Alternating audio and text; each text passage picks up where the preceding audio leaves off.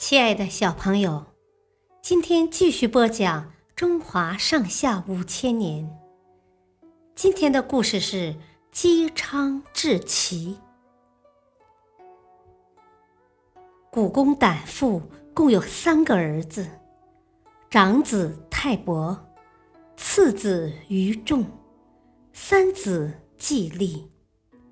他们都很贤能。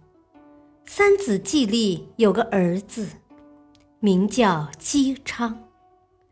姬昌自幼天资过人，品行高尚，所以深得祖父的喜爱。古公胆父经常对人说：“将来能振兴我们周族的，一定是姬昌啊。”泰伯、于仲听了。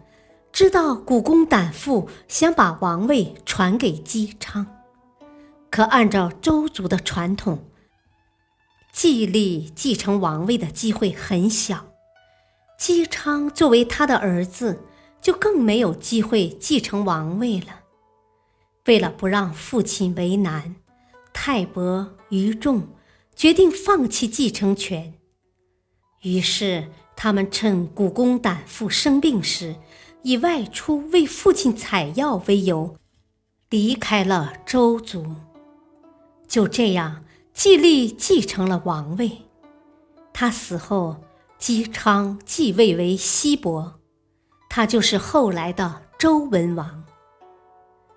姬昌为王后，遵守祖先留下的传统，发展农业生产，并且严格按照祖父、父亲订立的制度。管理国家，他爱护百姓，敬老扶幼，特别尊重贤才。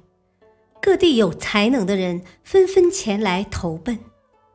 这些人中，不但有来自北方的伯夷、叔齐，还有来自商朝的辛甲等人。姬昌生活勤俭，和百姓穿一样的衣服。还经常到田间劳动，兢兢业业治理自己的国家。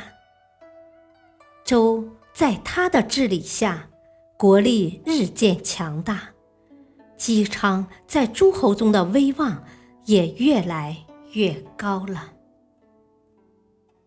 小朋友，今天的故事就讲到这里，谢谢收听，下次再会。